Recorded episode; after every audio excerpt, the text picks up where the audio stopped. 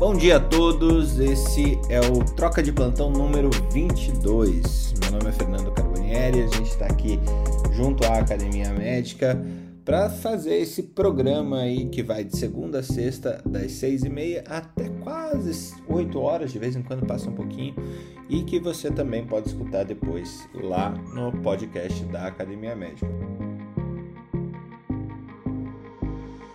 É, hoje é sexta-feira, uh, nada a comemorar, é, infelizmente, estamos nesse momento, uh, em termos de saúde pública, e nada mesmo, né? As coisas só evoluem. Um dia ele, ele tem mostrado ser pior que o outro em número de indicadores. Entretanto, vamos firmes, fortes e resilientes e nos apoiando como profissionais de saúde. A gente está aqui, essa é a realidade que a gente trabalha. É, então, realmente, a gente vai buscando aqui os caminhos para poder fomentar você que está nos ouvindo de é, opiniões de especialistas diferentes, de pessoas que têm vivências diferentes dentro da medicina, dentro da saúde como um todo. Então, você também pode esperar papos sobre gestão, papos sobre é, protocolos e também vida pessoal, né? Aquela nerdice boa da gente discutir, aquele videogame que já foi assunto por aqui, uh, e aquela saudade dos encontros entre as demais, uh, os demais colegas e amigos realmente faz muito, muita falta. Jamil, seja bem-vindo. Como estamos? Como faz tempo que você não fala aqui? Como que foi essa semana aí para ti? O que, que você tem de novidade aqui pra gente? E aí, Fernando, bom dia, bom dia a todos.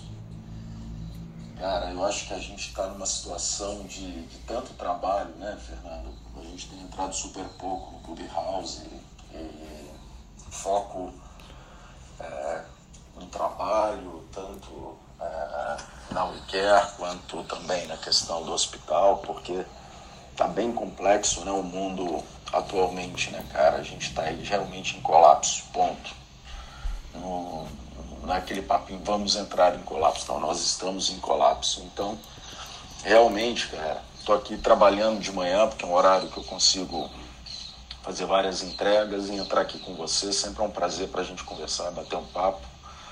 E vamos que vamos, cara. Vamos que vamos, vamos que vamos. Tem, tem notícia boa.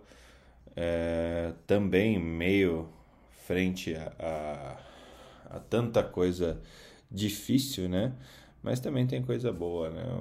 A gente vai é, ver aqui o, o Butantan criando uma vacina contra a Covid, um híbrido aí entre, entre a Coronavac e agora uma vacina própria que vai iniciar aí suas fases de estudo 1 e 2 e foi pedido aí a autorização para a Anvisa para começar a fazer esses testes.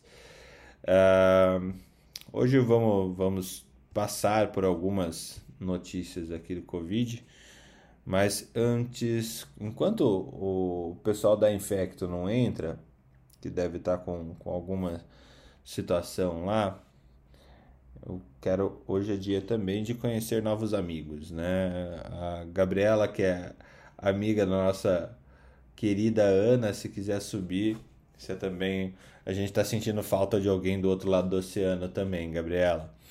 É, vamos lá, vamos lá. A gente tem algumas situações aqui é, que eu acho que eu vou aproveitar aí da, da experiência de vocês dois. Então, Jamil já, já deu seu bom dia. Newton, seja bem-vindo mais uma vez nesse troca de plantão, já sido participante aqui conosco. Dê seu bom dia e a sua novidade do dia para a gente começar bem. Bom dia, Fernando. Para mim é sempre uma honra estar aqui, cara. Eu gosto demais dessa, dessa sala. Estou né? aqui hoje num feriado. Aqui foi é, antecipado o feriado de Nossa Senhora Aparecida. Estou com minha filha aqui do lado, que é uma beleza. Está aqui deitadinha comigo escutando. Minha mulher também está aqui dormindo e me reclamando mas tá, tá, tá tudo certo. É, novidade boa, cara, que eu li ontem foi que uh, o Justiça Federal de Brasília, né, ela considerou inconstitucional aquela lei que obrigava a iniciativa privada a doar. Bom, isso é polêmico, né? Mas eu considero positivo a doar metade das doses que comprar para o governo federal. Eu acredito é, que a iniciativa privada ela pode ajudar a disseminar mais a vacina e tem os canais próprios também de acesso. Eu acho que isso no, no, no final vai ser positivo. É, então, para mim, isso é uma notícia positiva, né? Aí tem a questão da justiça social, enfim, outras coisas envolvidas. Mas, enfim, essa notícia que eu trago aqui, eu acho que vai acelerar a vacina. Um grande abraço, bom dia. Bom dia, Jamil, bom dia, pessoal, Carlos e Jair também, está entrando todo mundo na sala. Não, acho que no fim do dia vai ser bom, né? A gente já estava vendo algumas situações cada vez mais aumentando aí de roubo de doses de vacinas do, do da rede pública, né? É, e até que estava conversando com o Carlos, isso é. O, ladrão pode até ir lá e roubar, né? Mas a, a, quem é o mandante a gente nunca sabe, né? Infelizmente é, é assim.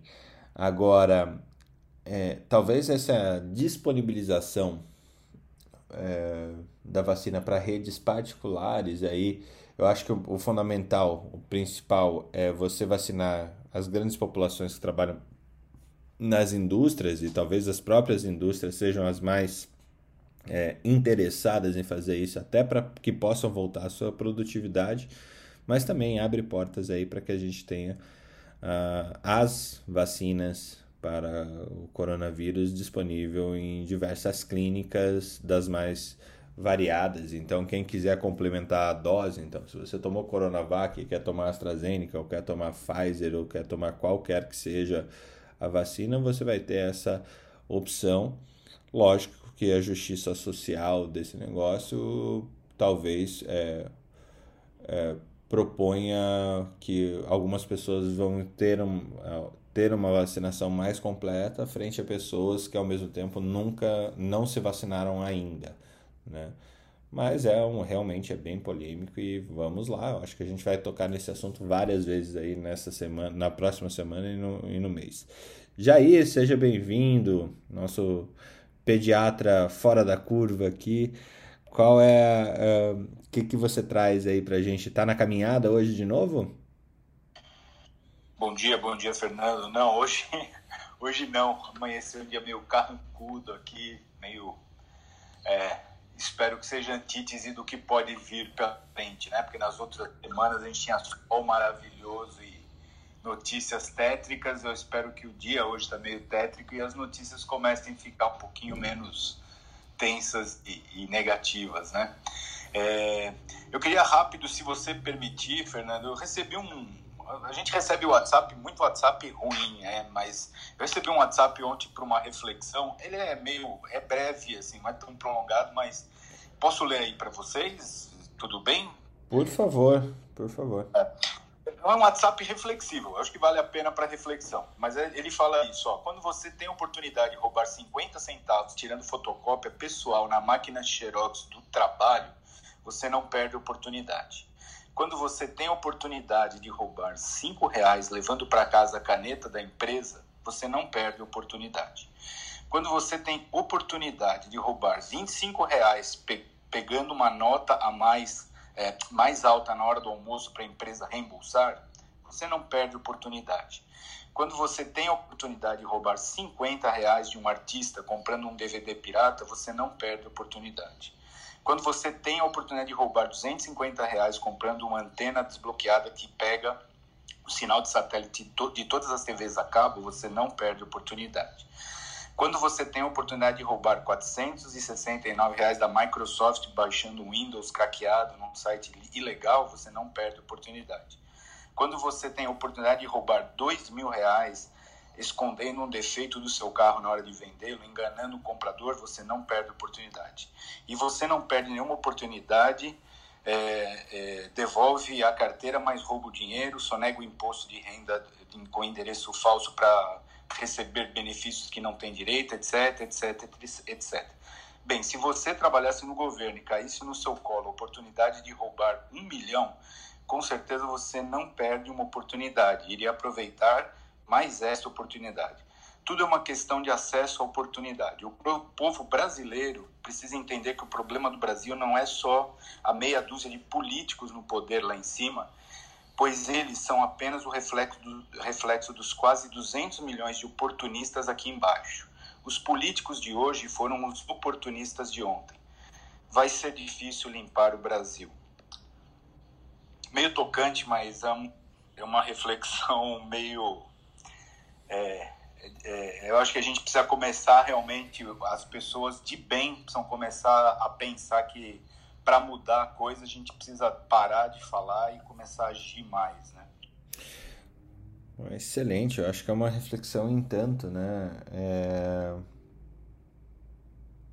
Um, um toque que pode ser um tapa na cara é, em alguma em alguma situação qualquer uma das situações aí que você listou a gente já pode ter é, feito inconscientemente ou até conscientemente.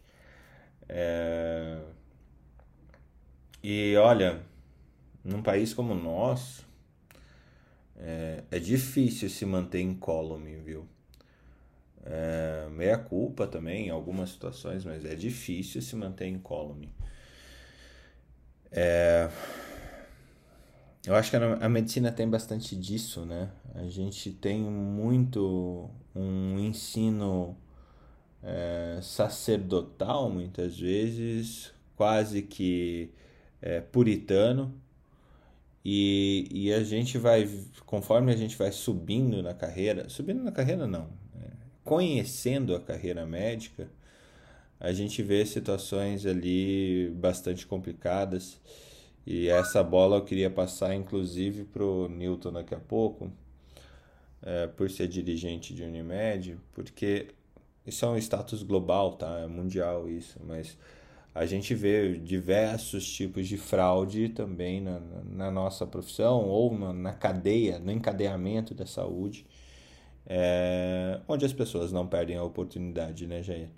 Então, é excelente, excelente reflexão e bora tocar. Carlão, seu bom dia. É, teremos física quântica hoje? Oi, bom dia, gente. Bom dia, meio.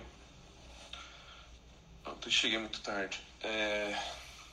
Não, hoje Hoje a coisa mais interessante é que você não. É, é, tem, existem planetas feitos só de diamantes. Duro de engolir isso, hein? Também deve ser duro de cair no chão, né? Desse, desse planeta, né? Já pensou se tomar um tombo, cara? Como deve doer? Ainda mais se tiver tudo cheio de mas assim, é, é que ontem basicamente eu fui chegar quase. Fui parar quase meia-noite ontem, não deu tempo de ler notícias muitas. Mas eu gostaria de comentar um pouquinho a respeito do. do que é, entre aspas, corrupção, tá? Uh, para alguns pesquisadores de teorias dos jogos, tá? A corrupção ela em algumas situações ela surge como um elemento é, eu não vou justificar tá? Do ponto de vista de moral. É, nós estamos falando agora do é, da te, é, ter que vol vamos voltar um pouquinho antes senão ninguém vai entender o que eu estou falando e vão achar coisa errada. É, existe uma coisa chamada teoria da utilidade na qual é, todos os jogadores de um jogo tá vão tentar jogar de forma a, a conseguir é, optimizar o quanto leva desse jogo, vamos colocar assim. Né? Então, a utilidade é o que você leva de um jogo. Né? Então, todos os jogadores vão fazer, é, vão jogar né, esse jogo diante das regras é, para conseguir optimizar o, o, os seus ganhos. Então, esse é o problema no, no for Service, né? Então, a optimização no, o do, eh, do, de quem presta o serviço é aumentar o serviço e de quem paga é diminuir o serviço, né? Então essa é a desigualdade um pouco nesse ponto de vista. uh, assim, mostra como é que as intenções e por que, que o Value-Based Healthcare é interessante. Uh, só que quando a gente pega e, e, a gente tem visto o jogo, é, quando a gente fala assim que existe a, as utilidades estão muito é, desiguais ou, ou injustas, de certa forma, é, mini-jogos bayesianos, então são jogos no qual o outro não consegue enxergar que estão sendo jogados, comecem a surgir como uma forma de reequilíbrio desse jogo. Tá? É, e os mini, esses minigames bayesianos é o que a gente chama de corrupção. Tá? Você, você corrompe o sistema de regras é, para você aumentar o seu próprio, a sua própria utilidade. Uh, e, e, isso é feito é, é, em, em, toda e qualquer circunstância. Tá? E não é porque é brasileiro. Tá? Isso é feito porque é ser humano. E ser humano realmente almeja ter esse equilíbrio, é, é, maior utilidade, tá? a economia bota. Tá? Então a gente joga para ter mais utilidade. Uh, o que acontece no Brasil é que os jogos são muito injustos e a criação de mini-jogos não são, é, não são punidos de forma exemplar. Então a gente, é, por exemplo, por que, que o, o, o, o, alemão não joga lixo na rua? Porque se ele jogar lixo na rua e for pego, ele toma uma multa de 150, 200 euros. Dói no bolso, né? Então imagina que a gente realmente vai começar a punir gente jogando lixo na rua. Vai colocar lá é, 200, é, a gente vai cobrar do cara meio salário mínimo ou o cara vai pra cadeia. Pô, vai ser difícil, vai ser complicado, porque a gente vai ter realmente. E isso que o pessoal do. do o pessoal que tende a falar do, do socialismo e tudo mais fala. Você vai lotar as cadeias. Só que se você perdoa esse pequeno ato, os grandes atos também os são perdoados, né? Então, é, começa a virar uma bola de neve de, de dificuldade de controlar o, os mini-jogos, né, que é o que a gente chama de corrupção, porque tudo você, em tudo que tiver um pouco de desigualdade de utilidade, as pessoas começam a fazer jogos, é, mini-jogos, né, esses jogos escondidos para aumentar a sua utilidade. Então, realmente, assim, a gente está tá num momento de definição do Brasil que, assim, ou a gente para de brincar e realmente começa a criar jogos inteligentes, jogos um pouco mais equilibrados do ponto de vista de. Então, assim, não é bonito um. Agora eu vou falar especificamente da gente. Não é bonito um convênio ir lá e, e, e escrachar o médico falando, é, exigindo pagamento, não negociando. Não é bonito o médico ir lá e, por conta disso, é, fazer kickback, etc.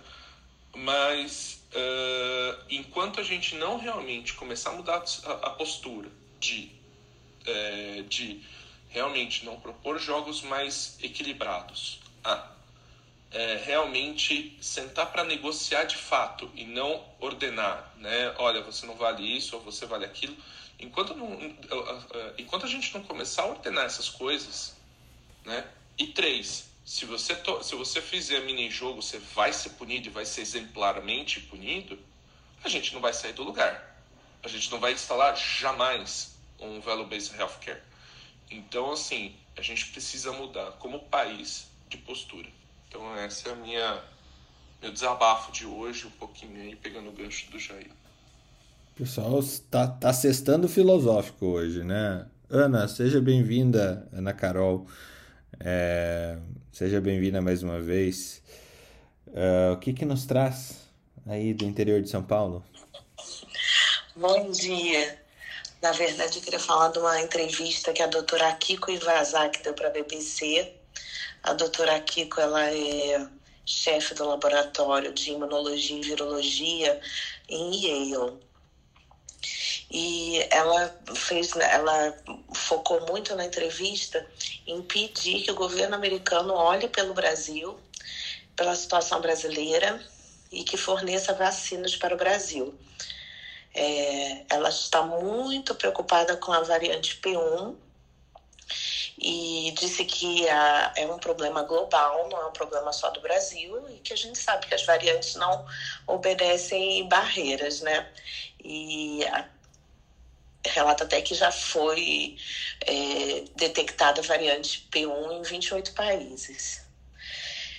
E a grande preocupação que ela coloca é que em Manaus, 75% da população já apresentava uma imunidade prévia ao coronavírus quando a variante P1 foi detectada e começou a segunda onda de infecção lá. E ela coloca que isso traz uma grande preocupação é, de uma não resposta imune com uma imunidade prévia, então que isso pode significar um problema futuro para vacinas. Então ela acha que é, a, ela também exorta a Pfizer e a Moderna a re, é, realinharem as suas vacinas para incluírem a vacinante P1 de forma que a gente tenha uma proteção mais global. Então, isso que eu achei que é a notícia mais importante que eu li de ontem. Interessante, Ana. É... Ontem eu também não trouxe essa notícia, mas uh, uma variante indiana duplamente modificada é, estaria também começando ali na, no, no subcontinente indiano. É, realmente a gente está vendo a natureza no melhor da sua forma aqui, né? Fazendo com que os vírus uh, troquem informações genéticas. Cria, a gente criou um ambiente perfeito, uma tempestade perfeita para esse vírus é, se disseminar globalmente, ou seja, as pessoas estão indo e vindo de todas as maneiras por é, e entrando em contato em aviões e aeroportos por aí, e portos e, e assim por diante. É é o mundo globalizado.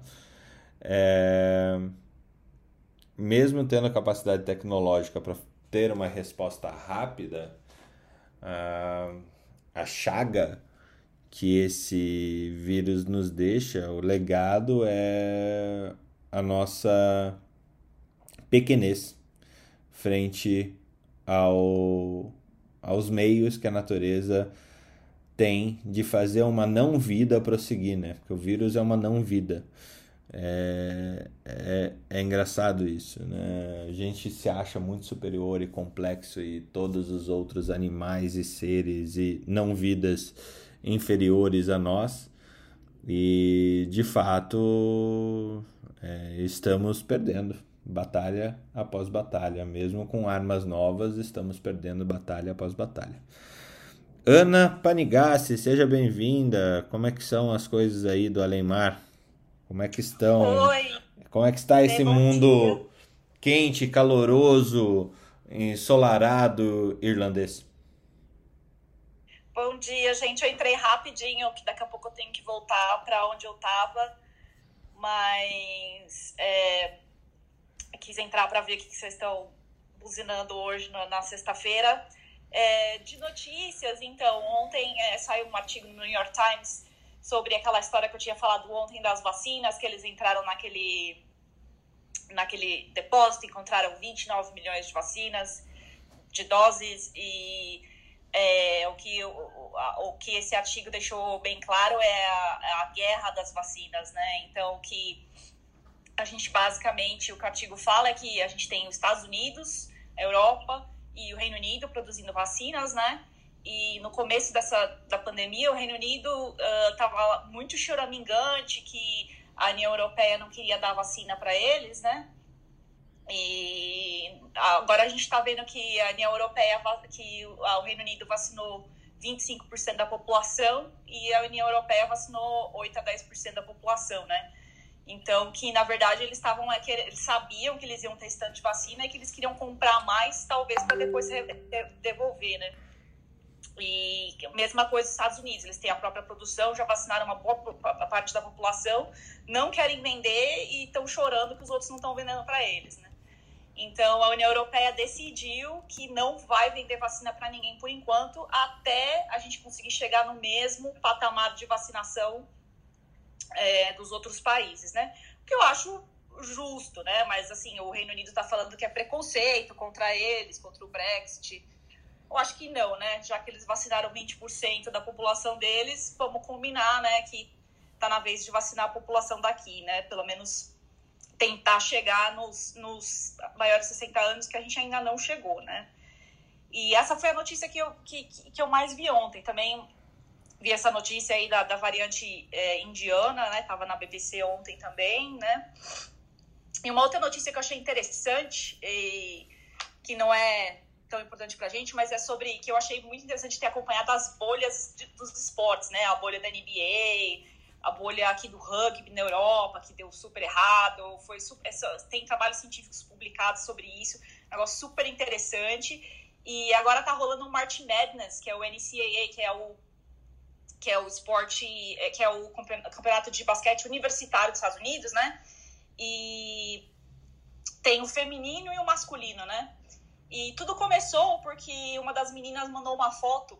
A gente tem que deixar bem claro que é, na NCAA, como é universitário, por legislação americana, não pode ter preconceito entre uh, o feminino e o masculino. Você não pode pagar mais o feminino e o masculino porque é universitário, isso está na lei, chama Title 10, tá? E elas começaram mostrando que, assim, a sala de pesos dela era quatro pezinhos, né? E os caras tinham uma puta sala, né? O masculino tinha uma sala de peso enorme, né? E até aí o pessoal ficou bravo tal, né? Mas aí os caras começaram a olhar, eu achei que o pior foi da parte médica, né? Que para o masculino, eles estavam fazendo PCR nasal para detectar o vírus. E para o feminino, só IgM, sem PCR. Ou seja, né, a chance disso dar errado numa bolha, né, quando você está falando numa bolha esportiva, é enorme, né? Então, assim, acho que da parte médica, achei interessante esse tipo, o preconceito. Eles deram o teste do PCR para o masculino e é óbvio, né? Isso aí é, é isso aí, né, legislação federal americana é proibido, né? Porque a gente está falando de esporte universitário, a gente não está falando de esporte profissional, né? E então está repercutindo muito lá é, é, por conta do coronavírus isso aí. Eu achei interessante de falar também. Ah, isso que a Ana falou das vacinas, achei super importante. A doutora Ivazaki também disse que tem 30 milhões de vacinas disponíveis agora nos Estados Unidos e que deveriam ser enviadas para o Brasil, porque eles têm 7 milhões da vacina da Pfizer estocada e o restante em vacina da AstraZeneca, porque eles têm produção da AstraZeneca lá, mas eles não estão usando AstraZeneca, eles estão usando só Pfizer, Moderna, Johnson. Então, eles é, poderiam imediatamente doar essas vacinas para o Brasil. E é isso que ela pede que seja feito. É, ontem no, no grupo de WhatsApp a gente teve até uma discussão que a gente está vivendo um Tuskegee brasileiro. Né? Para quem não conhece, o Tuskegee é um estudo completamente antiético que a gente teve.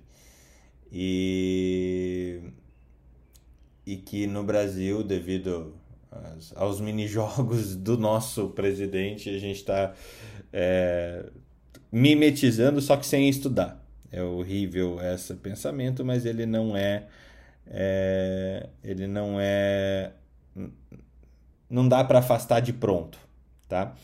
É, voltando aos mini-jogos, Newton, com a tua experiência aí de, de. Como a gente começou falando de corrupção e tal, tua experiência dirigindo uma Unimed, a gente sabe.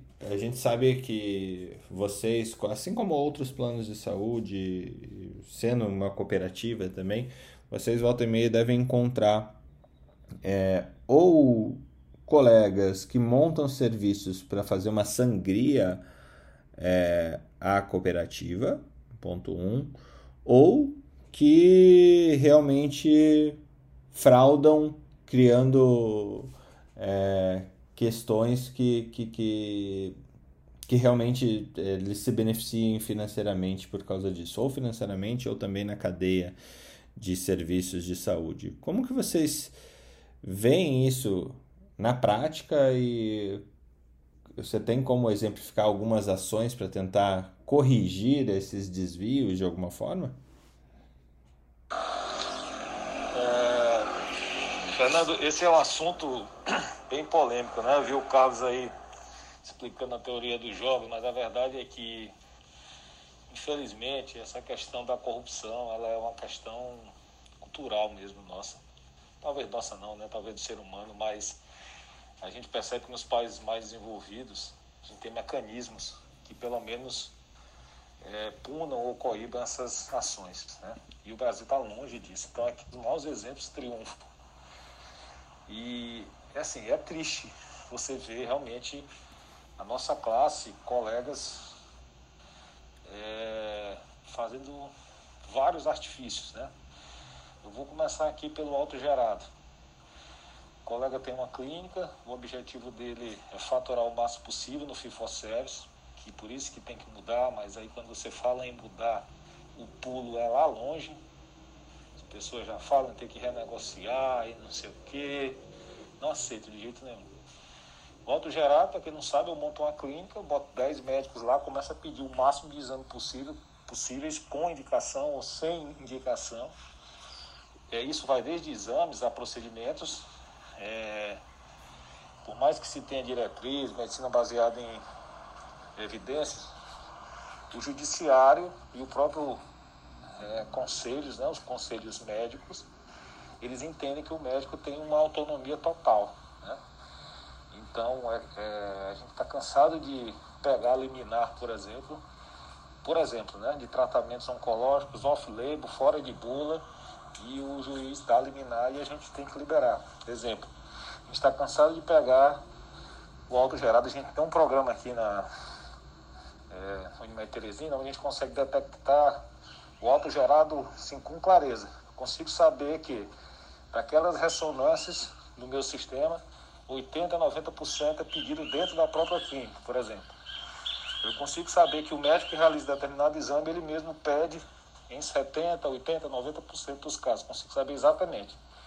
O que eu não consigo fazer é colocar uma punição efetiva, porque quando eu chamo esse médico, a questão das indicações, elas são meio discutíveis, né?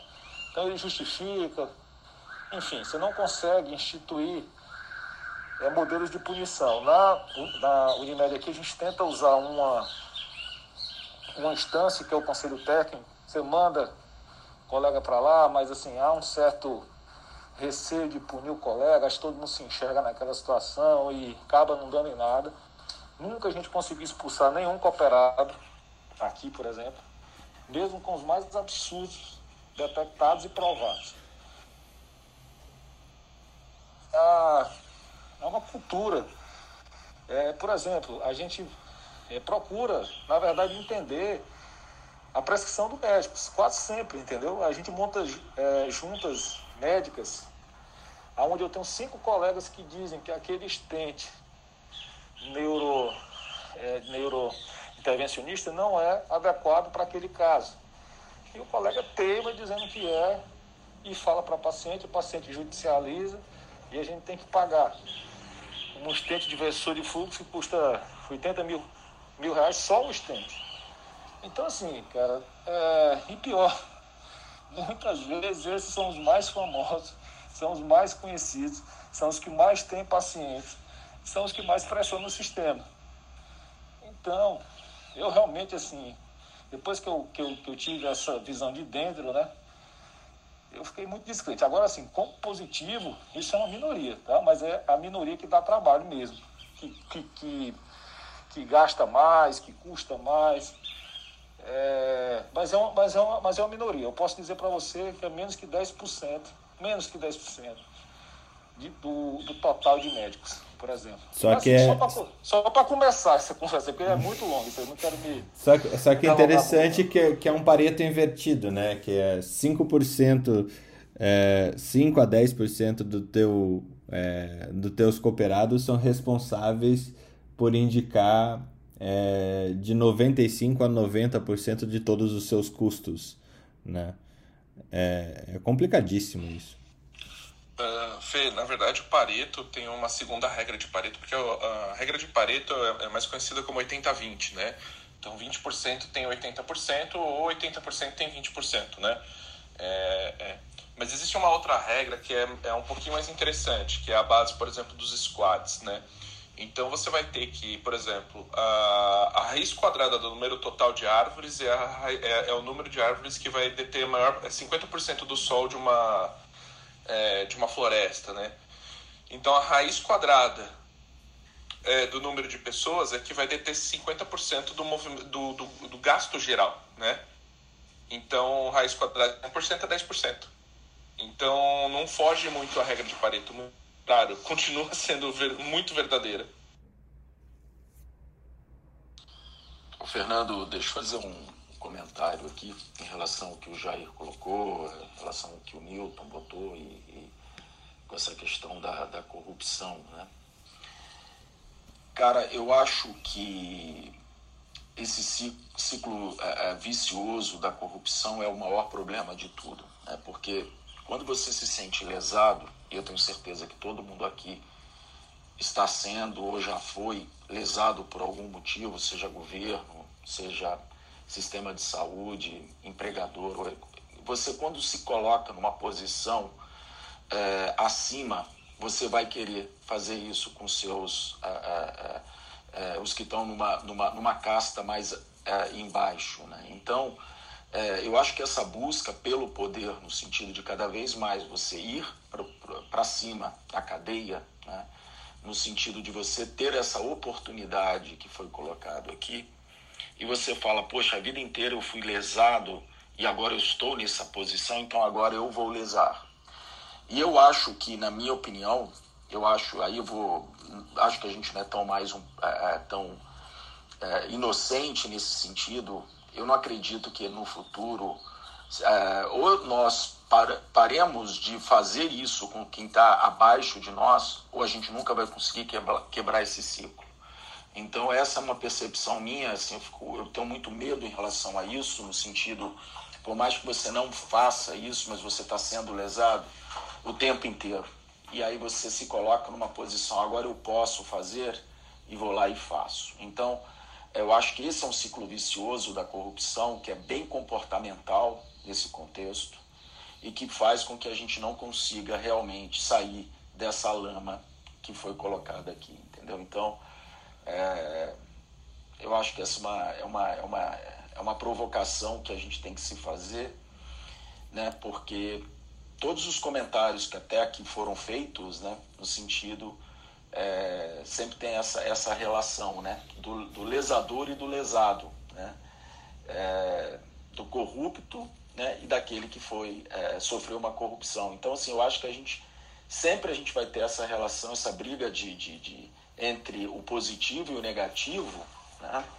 Então, e a gente nunca vai conseguir sair disso. Eu acho que isso é muito mais é, muito mais do que filosófico, como que você colocou, mas isso para mim já é comportamental, infelizmente. Né?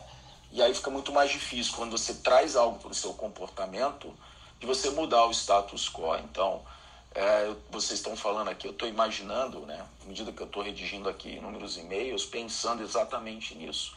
Eu acho que a gente dificilmente vai conseguir quebrar esse paradigma.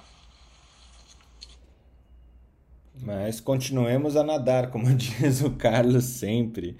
É, só complementando o que o, o Jamil colocou, esse, essa conduta né, de o, o, alguém do sistema te bate, você, é, você distribui de novo pancada para qualquer um dos lados, chama tit for tat. Né? Então, é, realmente é um mecanismo muito forte no, no ser humano. Né? Uh, isso já dizia no Código de Hammurabi, né? olho por olho, dente por dente. Né? A gente não está falando reinvenção da roda. E que realmente, assim, uh, o, o tempo inteiro, como eu falei, ou a gente para de fazer esse sistema de um cagar na cabeça do outro, ou não vai dar certo. Né? A gente sempre vai estar tá com algum mini-jogo sendo criado exatamente para normatizar o sistema. Porque, como eu falei, se o, se o sistema estiver desenhado de forma desigual, mini-jogos são criados. E se você não punir os mini-jogos, não adianta nada. Então, a gente precisa começar a entender esse, essas relações de teoria dos jogos, realmente começar e, e, começar a desenhar coisas que realmente valem a pena, é, é, diminuam as pressões em cima da, da teoria da utilidade. Enquanto a gente não fizer isso, a gente está fadado a ficar nessa posição para sempre. deixa eu só fazer um parênteses aqui, Carlos, com o que você falou. E é muito interessante. Uma vez eu participei é, de, uma, de uma terapia comportamental em grupo, né? E aí eu até vou sugerir que cada um faça, é muito simples. Né? Duas pessoas sentam no chão, uma de costas para outra. Né?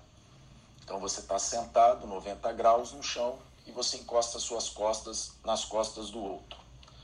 E aí, de repente, você fala para um, empurra as costas do outro. Então, obviamente, um vai para frente, né? vai estar tá sendo esmagado, e o outro está naquela posição lá, né? É, um pouco mais confortável. O que, que tá, o que está sendo esmagado faz obrigatoriamente? Ele revida. Ele volta a fazer força e aí ocorre uma situação de, de, é, de conflito, né? de um empurrando o outro pelas costas. O que você deveria fazer?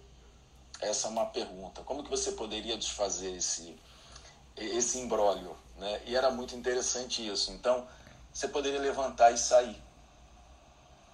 E aí, cara, quando uh, ninguém conseguiu entender que você poderia simplesmente levantar e sair, porque uma hora que você sai, o outro deixa de fazer a força.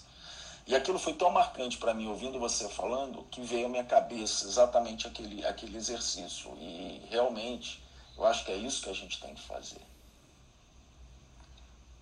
Levantar e sair fora, né, cara? Acho que essa é a ideia. E não, de fato, rebater, como você está colocando aqui também. Acho que é muito interessante. É muito pano para manga aqui. Realmente essa essa opção é bastante interessante. Eu, ontem eu falava, não sei com quem eu falava, ah, com a Jihan, num, num clubhouse à noite que a gente falou. E é engraçado, a Jihan tem um, um accent bem forte, um, um sotaque bem forte é, de libanesa que mora no Brasil. E ela, ela traduziu, trouxe pra gente ali na, naquele bate-papo um, se, dois, é, se um não quer, dois não brigam, né, Jamil? É, então, se a gente vai esvaziando essa, esse, esse ambiente propício à corrupção dentro da, da, da, medicina, fora da medicina, em todos os lugares, eu acho que é uma das alternativas. Né? Outras devem ser criadas, outras devem ser.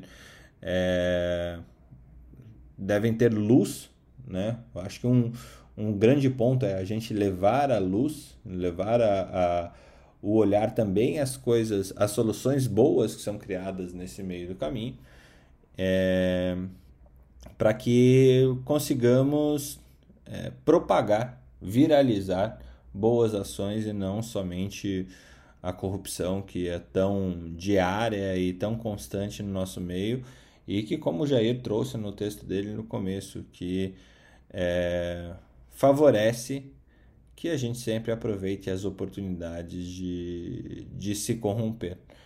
É, Jair, quer fechar com essa discussão? Só para a gente passar, virar a é, página aqui? Eu até peço perdão, não sei se quebrei alguma pauta já. Não, não tinha pauta hoje aberta. tá. Fica tranquilo. É, então, eu, eu, só me chamou a atenção, realmente foi uma reflexão, acho que todos nós estamos nesse momento, e na esteira disso, acho que todos vocês ouviram, não sei, o, o, a entrevista do Pazuello, né? Eu acho que é uma coisa emblemática, quem não viu ou quem não ouviu, ele contando o que, que é o, o status de ministro da Saúde que ele assumiu, é, quais são, qual, qual é o, como que o sistema roda, como é que, a, que, a, que as, as grandes corporações, os grandes lobbies, os grandes interesses e segundo ele, uma das coisas que o fez cair foi exatamente não se render ao sistema, né? É, lógico que é SIC isso aí, né? Mas é, é algo para começar a pensar, né? Se realmente o sistema não é muito, muito mais forte do que qualquer intenção individual. Vamos lá. É difícil não emitir juízo de valor nesse momento, né? Ouvindo isso dessa forma. Pois é, pois é. E, e aí como consertar isso tudo, né? Se o, se o jogo inteiro fica nessa bagunça, né?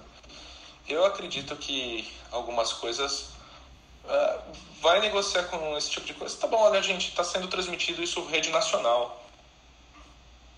A negociação. É, Carlos, sabe o que eu faço? Eu, chamo, eu sempre chamo uma ou dois, duas pessoas quando eu estou negociando alguma coisa. ficar comigo. Porque é demais, viu, velho? Olha, para quem assistiu o filme da Lava Jato, ou aquele serial lá da Netflix, o mecanismo, o sistema, desculpa a expressão, é foda, viu? Muito bom. Infelizmente, acho que vai parar por um tempo. É... Vamos lá. Eu passei aqui para o Jamil enquanto a gente conversava, e daí temos o, o, da cardiologia, o Carlos e o Newton aqui, mas uh, quem já ficou ali no Critical Care uh, sabe bem essas decisões, árvores de decisões. A gente está falando aqui sobre um artigo que saiu na Springer uh, de um painel de especialistas feito pela Intensive Care Medicine. É uma, das, é uma revista extremamente bem conceituada na Europa sobre o, é, como a, o Conselho Europeu de Ressuscitação e a Sociedade Europeia de, de Medicina Intensiva fizeram o guideline 2021 para o pós é, pós-manobras de ressuscitação. Então, o paciente parou, a gente começou a massagear, chocou ele ou não. É, o que, que a gente tem que fazer depois?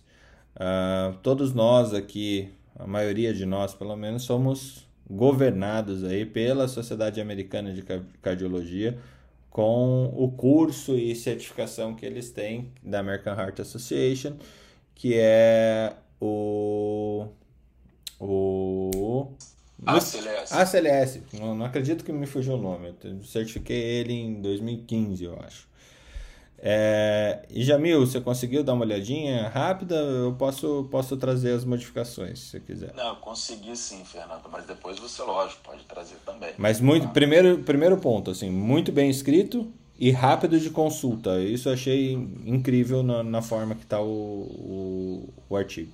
Vai lá, Jamil. É, vamos lá. Então, sim, trazer algumas, algumas ideias aqui né, que, eu, que eu consegui extrair, porque é, o artigo realmente está muito bem escrito, está muito bem é, embasado, e uma, essa é uma característica né, dos artigos atuais. Né? Você tem sempre aquele take-home message, né, que você realmente o que você precisa saber muitas vezes, né, e, e antigamente não, quanto mais na, na, nossa época, né, lá atrás, quanto mais rebuscado e prolixo o artigo e muitas vezes assim é, era, é, era, muito mais interessante. Hoje não, mudou, né? O diálogo tem que ser mais direto.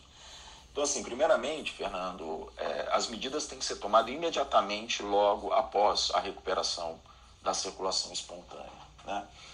É, por exemplo, alguns dados interessantes. A, a manter a oxigenação entre 94% e 96%, né? Sempre você buscar uma via aérea é, adequada. Né? Então, por exemplo, o paciente está com comatoso, sempre, obviamente, manter a via aérea é, protegida desses pacientes, né? mas se o paciente teve uma parada rápida, recuperou o nível de consciência e não está torporoso, você pode manter com uma máscara, mas mantendo essa saturação acima de 94%, uso da capnografia, é, ventilar os, a, os pulmões para manter uma normocapnia, né? então, ou seja, não hiperventilar né? ou hipoventilar o paciente, isso é muito interessante. O eletro de 12 derivações é o primeiro exame a ser feito e é muito legal porque aí você já tem uma árvore de decisão. Né? É, você tem que manter, obviamente, a pressão arterial sistólica acima de 100 milímetros de mercúrio?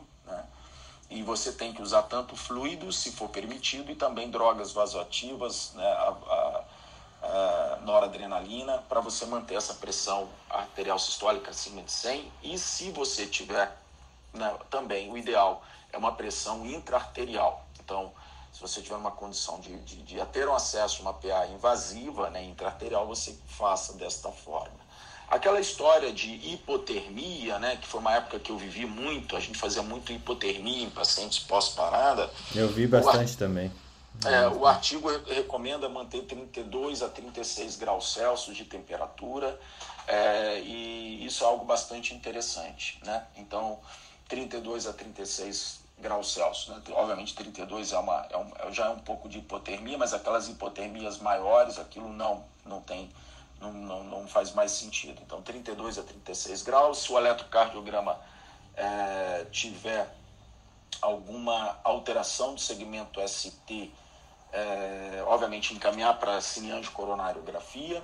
Se não houver alterações, você considerar fazer uma tomografia é, de crânio ou uma angiotomografia de artérias pulmonares no intuito de avaliar a possibilidade de tromboembolismo pulmonar. Então, o eletro 12 derivações ele é uma primeira é o primeiro tomador de decisão. Se alterado o ST, CAT de emergência. Se não alterado, tomografia de crânio e anjo, tomografia de artérias pulmonares. Né? Se tiver alguma alteração na cineangiocoronariografia, obviamente proceder à, à, à angioplastia. Se não houver nenhuma alteração aterosclerótica ou obstrução coronariana que justifique, né? porque muitas vezes você pode ter alteração de ST por conta da própria parada cardíaca e pela hipóxia global. Mas se não houver durante o, a cineangiocoronariografia, for, ou seja, o CAT for normal, você encaminha então para uma tomografia de crânio ou e uma tomografia de artérias pulmonares no, no intuito de avaliar a embolia pulmonar e depois, obviamente, transferir o paciente aí para para uma unidade de manter o paciente, obviamente, unidade de terapia intensiva e aí, logicamente, é, toda, todo esse manejo que a gente já sabe, né? Manter essa temperatura de 32 a 38 graus, por, né, é, evitar a febre, né? Isso é um outro dado muito importante, né? Porque às vezes o paciente pós-parada pode ter uma resposta inflamatória, então a febre é deletéria nesses pacientes. É, que mais que eu achei de interessante? Manter sempre a, normo, nor, a normóxia, né? ou seja, manter a oxigenação em parâmetros normais e a normocapnia, aquela história de hiperventilar. Eu cheguei a pegar isso uma época, né? É, uma, uma, uma hipercapnia permissiva, isso já não existe mais. Né? Então é muito interessante também. Manter os parâmetros, parâmetros fisiológicos, né? É, evitar, obviamente, hipotensão, fazer um ecocardiograma na, na, na terapia intensiva, manter uma normoglicemia, que é um outro dado muito interessante, porque a gente já chegou uma época que a gente permitia muitas vezes o paciente ficar um pouco hiperglicêmico, porque a, a hipoglicemia podia ser deletéria para os neurônios e etc e tal. Não, hoje os parâmetros são fisiológicos. É isso que a gente tem que botar em mente, Fernando, porque acho que muitas daquelas medidas que a gente fazia no passado, até por desconhecimento mesmo, tá, gente? Não era nada. É, muitas vezes a gente não sabia muito mesmo, ou não tinha muito, muita evidência científica, a gente acabava fazendo, deixando algumas coisas, e não pode, tá? Então hoje tem que tratar direito, né? Controlar, obviamente, convulsões, se possível, é, é, manter, obviamente, o paciente é, com eletroencefalograma, se ele tiver quadros convulsivos, né, manter agentes anticonvulsivantes e sedação. É, e é isso, acho que os principais pontos que eu notei, é, depois, logicamente, da alta, e você, se for um paciente que já teve uma arritmia ventricular e etc., parada re, re, é, reanimada, né? E se não foi tratada a causa, obviamente você vai ter que fazer uma prevenção secundária de parada cardíaca, né? como cardiodesfibriladores, etc. e tal. Mas aí é um capítulo para um segundo momento. Acho que basicamente é isso aí, Fernando. Eu tentei resumir um pouquinho para estender bastante. Não, é digno de professor fazendo a, a, esse resumo, né? O que eu achei interessante aqui é, realmente são as drogas anticonvulsivantes. Né? É, caso, lógico, se a, se a causa dessa parada não foi cardíaca é, e a gente tem um fator neurológico envolvido, é, você deixar ele com algumas drogas anticonvulsivantes, deixa eu abrir aqui o, a parte do paper que ele traz essa, uh, um sumário das mudanças e ele, antes ele, você tratava essas, essas convulsões com valproato de sódio, levotirocetam, fenitoína, benzodiazepínicos, propofol ou barbitúricos. Hoje, com, essa, com esse guideline de 2021, lembrando que a última atualização da Sociedade Europeia foi de 2015, então essa é atualização já seis anos depois, tá? É, Para tratar as, as, as é, os seizures, é, depois do, do, do, ataque cardíaco, eles sugerem apenas o levetiracetam e o valproato de sódio como é, primeira linha de drogas epiléticas. Eu, eu, tive a oportunidade de estudar um pouco mais sobre o levetiracetam, é uma droga com uma tolerância altíssima, assim, um, realmente e hoje já bem mais disponível e, e no mercado brasileiro, que, que traz uma, uma possibilidade de acompanhamento e segurança para esse paciente muito grande. Mas depois tem um, um link, eu vou te passar ali também, Jamil, que é realmente as principais mudanças, e depois a gente a gente discute isso. A Bárbara coloca lá no nosso na academiamedica.com.br também para você ter acesso a esse artigo e poder encontrar também essas variações. Comentários, Carlos Newton, cardiologistas da sala? É, eu queria fazer um comentário. Eu fiz o meu primeiro curso de a CLS em 2002. Então, quer dizer, já vão 19 anos, né? Praticamente acompanhei essa evolução do protocolo. Eu sempre fui um crítico, Fernando, do protocolo da CLS, porque eu ficava pensando, como esse cara consegue tirar essas conclusões, né? O N para fazer esses estudos, enfim. É, eu sempre fui meio crítico para isso. Então, é, eu dou aula na faculdade baseado, obviamente, no último, né? Dava até, até hoje, de 2015. Mas eu acho que o último que eu fiz mesmo foi em 2010, quando trabalhava no, no Fleurides, proporcionaram para a gente lá. É, o que eu vejo aí, que o Gemil colocou muito bem, né, didaticamente, eu não sei se mudou, eu não li esse, esse último, vou ler agora que você vai publicar, mas assim, era muito frequente quando a gente atendia um pós-parada ou uma parada, a pessoa após a reversão esquecer que o paciente tem um pós-parada. Então não era incomum o paciente parar depois de novo, por falta de cuidados na pós-animação. É, não foi tocado aí pelo Jamil, eu não sei se mudou. Quando o mecanismo da PCR for uma arritmia, ou TV sem pulso, ou fibrilação ventricular, você manter antiarrítmico profilático, né, como prevenção secundária, após a parada já quase que imediatamente. Né. Eu sempre fui um crítico dessa hipotermia severa, para manter abaixo de 33, 34. Eu achei que aquilo nunca assim, não fazia muito sentido, apesar do racional é, fisiológico, né? Mas aí ver que isso foi corrigido, agora você pode manter até 36. É, é, aí é, ele obedece uma coisa lógica. Quando você reanima, o que é o mais prático de fazer? É um eletro, faz rápido. Por quê? Vai ter uma conduta a ser tomada. Se tiver supra ou alguma suspeita de síndrome coronariana, você vai levar para o laboratório de cateterismo. Quer dizer, é uma coisa rápida e tem uma finalidade que você pode resolver rápido. Não sendo isso, aí você vai para as outras coisas que você pode reverter, como um, um PEP, acho que principalmente. Né? Lembrando, também não sei se mudou isso, mas o paciente que tem acesso central, né, que está com acesso central, especialmente subclave, se for fazer um trombolítico, é, você pode ter uma complicação de sangramento intratorácico. Não sei se mudou isso, mas era isso que a gente tinha como recomendação. E depois fazer uma tomografia, que também é uma coisa que a gente possa é, reverter caso tenha alguma alteração isquêmica aí, tem conduta a ser feita. No mais, é um tratamento de suporte como qualquer choque que você vai tratar. Você vai ter que manter uma PAM é, boa, uma oxigenação normal, como foi colocado pelo Jamil, sem é, hiperventilação, é, e que é, que é o que você faria se você recebesse um paciente com choque dentro de um, um regime de terapia intensiva. Então, acho que nesse ponto, o que veio de novidade é a questão das convulsões. Lembrar que uma parada em FV ou uma parada melhor pode ter convulsão pela, pelo hipofluxo cerebral, não necessariamente uma causa neurológica. Né?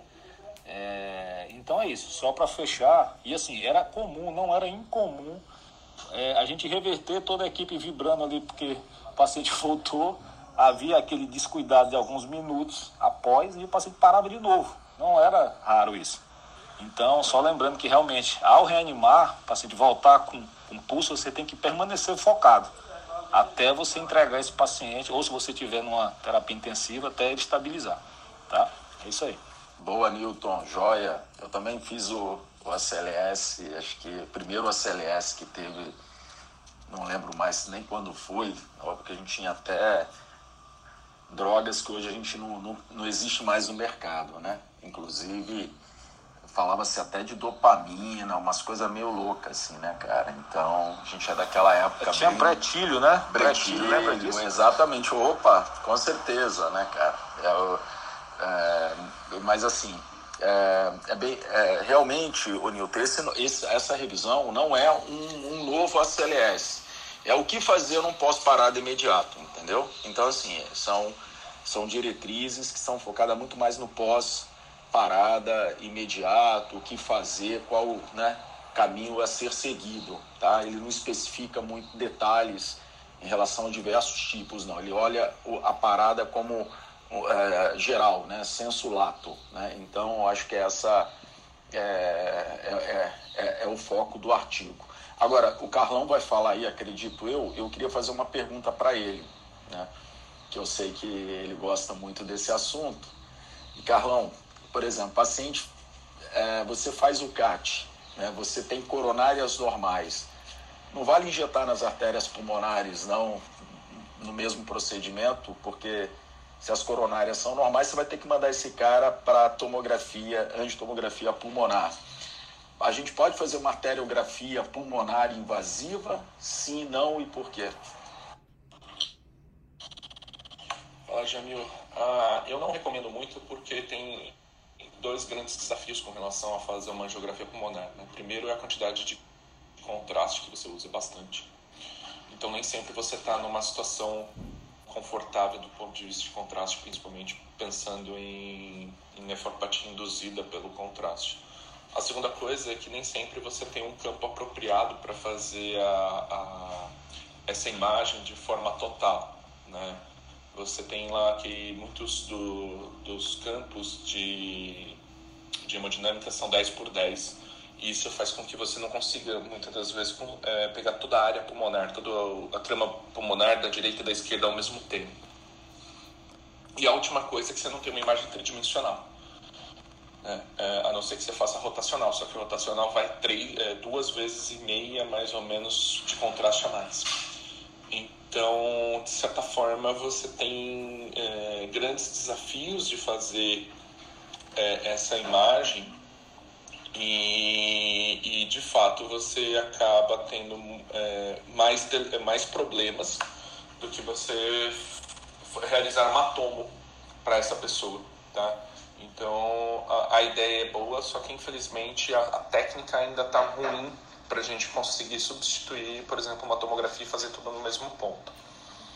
Gente, é Agora, muito fácil de resolver. Você medir a pressão. É muito fácil de resolver isso, é só fazer sala híbrida em todos os lugares. Você colocar uma. uma colocar a tomografia na mesma sala de, de, de hemodinâmica. É tão baratinho fazer isso. Pode continuar, cara. Você está falando. Você, acho que o Carlão ia concluir, depois eu toco no assunto. Só para Pode concluir. Não, é, relaxa. A conclusão já é essa mesmo. Eu queria fazer um complemento, porque assim, hoje tem né, centros de ressuscitação. Então, pacientes, por exemplo, que são recuperados, né, urgências, emergências, é, levam para centros dedicados. E aí, Fernando, o que você falou é realidade. Tá? Você hoje tem, e isso eu vi nos Estados Unidos, participei de alguns eventos e tal, lá você tem, dentro do laboratório de hemodinâmica, você tem uma um tomógrafo, tá? Ela, ela, é, ela, ela é usada, por exemplo, quando você vai fazer uma angioplastia crônica, de, é, de lesões crônicas e etc., né? E, e, e, você consegue visualizar qual técnica e como você vai passar o fio guia para aquela oclusão crônica. Por quê? Porque a tomografia e eu sabia que o Calum ia responder isso, eu vou te falar por que, que eu fiz essa pergunta antes a ele. Porque a tomografia tem essa visualização espacial. Então, muitas vezes, quando você entrou. E, e, a, e a, a, angiografia ela é uma visão bidimensional. Né? Então, você muitas vezes você não tem a visualização espacial do fio guia. Então, esse centro de hemodinâmica né, já tem um tomógrafo junto. E muitas vezes você passa o fio guia e você faz uma, uma, uma, uma, uma imagem é, para você de fato ter essa visualização espacial 3D. Então há isso sim que você falou uh, em alguns centros de ressuscitação, são centros especializados em recuperação de pacientes pós-parada. E eu acho que faz muito sentido no Brasil.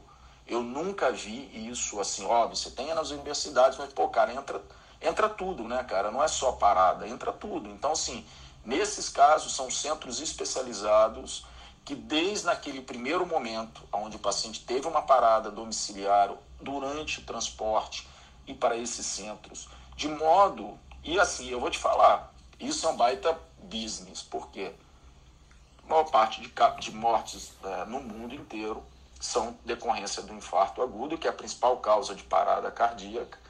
Metade dos pacientes morrem antes de chegar no hospital, então você pode melhorar essa, essa estatística. E imagina se de fato você cria isso que você comentou aí, Fernando, e realmente faz muito sentido. Agora, a pergunta que eu fiz para o Carlão, porque é muito comum a gente, eu sou cardiologista intervencionista, como ele, é muito comum quando chamam a gente, um paciente pós-parada, a gente faz o, o, a, a imagem intracoronária e não dá nada, o médico fala, então injeta na artéria pulmonar aí, como se fosse algo super simples, né? Tipo, é uma outra punção. É... E também a quantidade de contraste e a resolução espacial da angiografia geralmente são para as artérias pulmonares proximais, né? E muitas vezes é, você não consegue visualizar os vasos distais ou múltiplos êmbolos. Né? Então você acaba é, não fazendo o diagnóstico e o paciente sai dali vai ter que fazer uma tomografia depois também com contraste. Então não faz o menor sentido. Mas assim, eu fiz a pergunta que eu sabia que o Carlão ia responder isso, né? Porque ele é um excelente cardiologista intervencionista. Então eu, eu falei, pra, porque vira e mexe, as pessoas pedem é, para que a gente faça esse tipo de procedimento no paciente pós-parada. Legal, a Ana chegou no meio da, da, da conversa, mas acho que é, é legal de. Sempre a Ana tá aqui porque ela ficou imersa aí nessa indústria produtora de stents é, do mundo, mas realmente assim. Acho que salas híbridas já são já estão presentes em alguns é, hospitais. Eu acho que no Brasil deve ter o quê? Umas 10. Uh, 20 no máximo, vai. Mas para montar uma sala dessa, você vai gastar facilmente aí é, entre 15 e 20 milhões de reais. Né? Facinho, né? Eu acho que o Newton deve ter cotado para ter lá em Teresina também.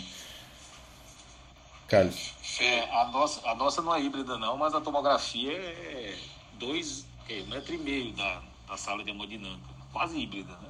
É muito caro realmente. Mas eu vou contar ainda. É, tá, esse, esse aí tá no plano. É. Fê, a, a, sala chamada híbrida é uma sala para é, fazer cirurgia e hemodinâmica no mesmo lugar. É, é, e muitas delas têm o, o, que a gente chama de dois flat panels, né? Então, assim, são duas máquinas de hemodinâmica, vamos colocar numa só. Uh, agora, essa, esse acoplamento de, de salas com tomografia ou ressonância o pessoal acaba não chamando de, de, de sala híbrida e chama de sala acoplada mesmo. Hum. Ah, legal. Evoluiu o meu conceito sobre sala híbrida. Já é, viu? A, é, a, a, sala híbrida, por exemplo, faz sentido nas TAVs, né, naqueles procedimentos onde você pode ter uma complicação cirúrgica do procedimento. E aí você já está lá e já converte, né? Da própria neurocirurgia, né? Um, muito usado na neurocir também. É, Jamil, tinha aberto o microfone? Não, não, não, abri não, acho que foi um erro aqui meu, bati tá o dedo sem querer. Bora lá, então, virando a página da cardiologia, fala. Não, tem a Ana, né, pra falar. Eu... Ah, é, a Ana. É. Ana. Você que é. Gente, eu, eu super peguei o bonde andando aí, mas aqui o que o, o que o Fernando tá falando é que quando eu tava em Galway, né? Lá é, é, é um dos maiores centros de desenvolvimento de medical devices na Europa, né? e a, a, os stents uh, foram desenvolvidos lá e, e, e, agora a nova moda, né? É, são, quando eu estava lá em 2017, 2018, 2016, 17, 18 eu estava lá. Era, é, agora são as novas válvulas, né? É, TAV, é, que eu vou, eu vou ser bem sincera, eu me envolvi é, muito pouco com cardiologia, porque eu me envolvi mais com endocrinologia e com obstetrícia mas é, as salas são então é como eles têm uma todas as multinacionais que que que estão desenvolvendo essas válvulas Boston Scientific, Meditronic e tal estão todas lá em Galway então eles têm um interesse muito grande de é, de estar tá junto com a, com a universidade para desenvolver a parte clínica né? Então eles montaram salas assim que são nossa sensacionais e é, em Cork tem uma que é para cirurgia e em Galway tem essa que é num hospital particular, é todo totalmente bespoke, é, feito né, para que eles, para os endpoints que eles querem, é, é, é, é, é, sensacional, é fantástico. Eu realmente, eu não me envolvi muito, mas o chefe do serviço que eu estava, do Bioinnovate, é cardiologista, estava extremamente envolvido, né? E, e não, é, deve, deve ser assim um paraíso para quem é cardiologista intervencionista ter a oportunidade de conhecer, né? Muito bom. É, só falar sobre isso, eu não sei se o Jamil ou o Carlos assistiram o último congresso, simpósio né, internacional que teve de imagem cardiovascular, que foi sensacional e foi muito na parte de cardiologia intervencionista, é, onde falou-se muito em relação aos tratamentos, porque assim, a TAV já está consolidada, né, praticamente. Agora o, a TAV ela vai ser usada nos casos mais, digamos assim, menos graves, né? Com certeza ela vai caminhar para isso, porque é realmente um para mim um dos mais evolucionários da cardiologia nos últimos 10 anos. O problema é quem paga isso, né? Eu troco uma cirurgia que eu pago, pago sei lá, 30 mil reais por uma que eu pago 150, né? Mas enfim, é, é a tecnologia, né? Não tem como você barrar isso. Mas foi muito interessante os tratamentos para válvula mitral e o valve em valve, né? Que foi muito debatido e a nova fronteira aí da cardiologia intervencionista.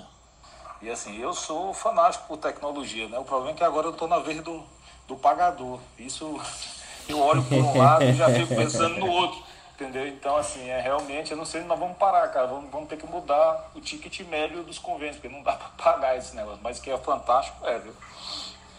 Vamos lá, vamos lá, é isso aí. Felipe, você tá de volta? Se não tiver, eu vou seguir com a outra Ana aqui, só na, no, no boletim do caos Covidson. Até que eu gostaria de ouvir a Ana aí no boletim do caos. Eu tava atendendo aqui, mas tava ouvindo, só que tava acontecendo tudo ao mesmo tempo. tá bom. Vamos lá. Ana, então, e demais pessoas que também estão trabalhando com linha de frente. Quem quiser subir, pra, a gente vai, vai passar aí uns 5 minutos das 8 horas. É, tem, eu separei alguns artigos sobre Covid que a gente vai trazer. A gente não vai se aprofundar neles, mas um, um ponto, alguns pontos interessantes aqui. O primeiro deles, BMJ, saído ontem, 25 de março, uh, manejo remoto do Covid-19 usando oximetria de pulso e suporte virtual, é, de, é, suporte à enfermaria virtual. Né? Quais são os pontos né, que a gente é, poderia olhar? Então, oximetria de pulso realmente pode detectar hipoxia, é, hipóxia associada com Covid-19 agudo. É, essa oximetria ela requer suporte clínico e Uh, logicamente, mais, mais pesquisas são necessárias. Mas o que é interessante também, da mesma forma que o artigo anterior que a gente estava comentando, é o design de informação que eles trazem nesse artigo. Então, o BMJ ele traz realmente um, dois modelos para você olhar, um de um modelamento pré-hospitalar e outro modelamento pós-alta, né? e uma cascata de, de, de decisão é, feita de uma forma bem, bem organizada. É, como que a gente, como que vocês viram assim, frente a, a, ao caótico cenário que a gente está, ou ao caótico cenário que, que foi se desenhando, essa, esse monitoramento do, do. A gente acabou já fazendo essa enfermaria virtual em vários, vários pontos, né? Se alguém, alguém que ficou acompanhando o paciente pré-internação aqui quiser subir também para falar, como que vocês veem essa situação de da gente levar a enfermaria do hospital para dentro da casa dos pacientes e monitorar esses pacientes? Eu já falei muito, mas é porque esse assunto aí é um assunto que eu, que eu gosto, Fernando. Porque assim, como eu estou à frente das políticas aqui do Covid, virei uma espécie de covidólogo, né? De referência para Covid. Ah, tá cheio, viu? Tem é, um grupo exato. de WhatsApp que tá lotado de covidólogo, mas é, são do mal. E pior, e pior que eu nem quero isso. Na verdade, eu fico dizendo que eu não sou especialista, eu sou cardiologista, não trato Covid, mas não tem jeito. É, é assim, a gente fez muito isso e está fazendo muito isso agora.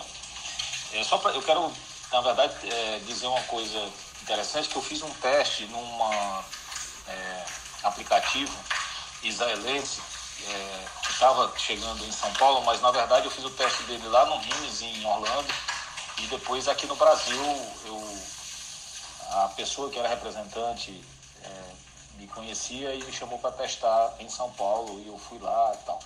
Que era bem interessante, era você ver a oximetria e outros parâmetros através de um, de um, de um reconhecimento facial por aplicativo no celular. Esse era bem interessante porque você não, não, não precisava comprar nenhum dispositivo. Você baixava o link, como qualquer outro uh, aplicativo, e realmente era fidedigno, viu? Qual é o problema? Demorou muito para validar e quando validou, eles vieram vender muito caro. Até tentei comprar para cá, para Unimed, mas assim, ficou inviável para o que se prestava, né? Porque você pode fazer isso também com um oxímetro de pulso normal, né? E a gente fez muito isso aqui, tanto no pré para decidir internação, é, essa monitorização de tele, é, telemonitoramento, muito simples mesmo, o paciente comprava esse é, oxímetro e muitas vezes era decisivo para a gente internar. E no segmento pós-alta, a gente tinha uma equipe de telemedicina aqui, que a gente, principalmente na primeira onda, agora até que a gente não colocou, mas onde a gente acompanhava por uma semana os pacientes que a gente dava alta, e por isso a gente dava alta com mais segurança, até mais precoce, é, e fazia todo esse monitoramento, tanto de sintomas quanto de oximetria. Foi muito válido e foi muito determinante em é, condutas. Muito legal. Uh, Ana, Felipe? Olha, a gente viu sucessos e insucessos dentro desse processo aí da, do virtual, né? A gente viu redes verticais dando tratamento precoce na porta da emergência para o paciente não entrar. A gente viu é, redes de, por exemplo, a Rede Américas, por exemplo, fez uma coisa interessante que os pacientes leves eles ficaram acompanhando em casa, tanto com telemedicina como com, com laboratório e dados que caía direto no celular do médico e que informando o desenrolar, como é que estava sendo a evolução. Nesses cenários de pandemia, é indiscutível que isso ajuda bastante para tentar minimizar a falência do sistema. Aqui em Pernambuco teve o Atende em Casa, que eles vinham fazer a coleta do PCR em casa e esse mesmo programa fez toda, toda de forma virtual a questão da vacinação. Dizia o local que você ia vacinar, se você queria vacinar por drive-thru ou pessoalmente. Então, houve várias modalidades interessantes de modelo de, negócio, umas boas e outras catastróficas. Né? Como sempre, as boas não são exaltadas e as catastróficas não são punidas. É complicado. É, a história ela é só feita de vitórias, né? Infelizmente. Vamos lá. Uh, mudando uh, um artigo da Nature, uh, na verdade é um comentário feito pelo Eric Topol. Né? Então, Topol, para quem não lê ele ainda, é um, um de, de 8 de fevereiro, é velhinho já. Mas ali ele traz essa questão, Felipe, de como a gente tem que começar a pensar em investir nas novas vacinas, né? Qual que é a evolução da, desse racional da vacina e do design das novas vacinas, é, focando em anticorpos neutralizantes de alto espectro. Ele traz aqui Broadly Neutralizing Antibodies. É, você já comentou isso, algum, ah, várias vacinas já protegem contra várias cepas, né? É, e antes do Covid a gente pensava que uh, a próxima pandemia seria de gripe e algumas situações no mundo que a gente vê a busca para uma vacina de gripe é, para que funcione para sempre ou para todas as é, variantes da gripe. É, para a Covid, você vê também esse, esse caminho? Vocês, infectologistas, que têm. É... Para a Covid, eu acho que vai ser ainda mais simples pelo, pela estrutura do vírus. Mas a tendência, tem até uma, uma vacina que vem em desenvolvimento com 25 doenças incluídas, todas por, por essa questão da, das informações que você vai adicionando, né, para ter uma vacina eficaz, prolongada e assim, quanto cada vez mais dinâmico, né? Imagina uma vacina para 25 doenças, né? Uhum. Acho que a Ana tá, tá offline hoje. Aos cirurgiões aqui. Gente, um ah. pouquinho aqui assoberbada com as crianças, desculpa. Sem problema, Ana. É, ainda, a gente comentou essa semana a respeito da, da vacina e cirurgia, né?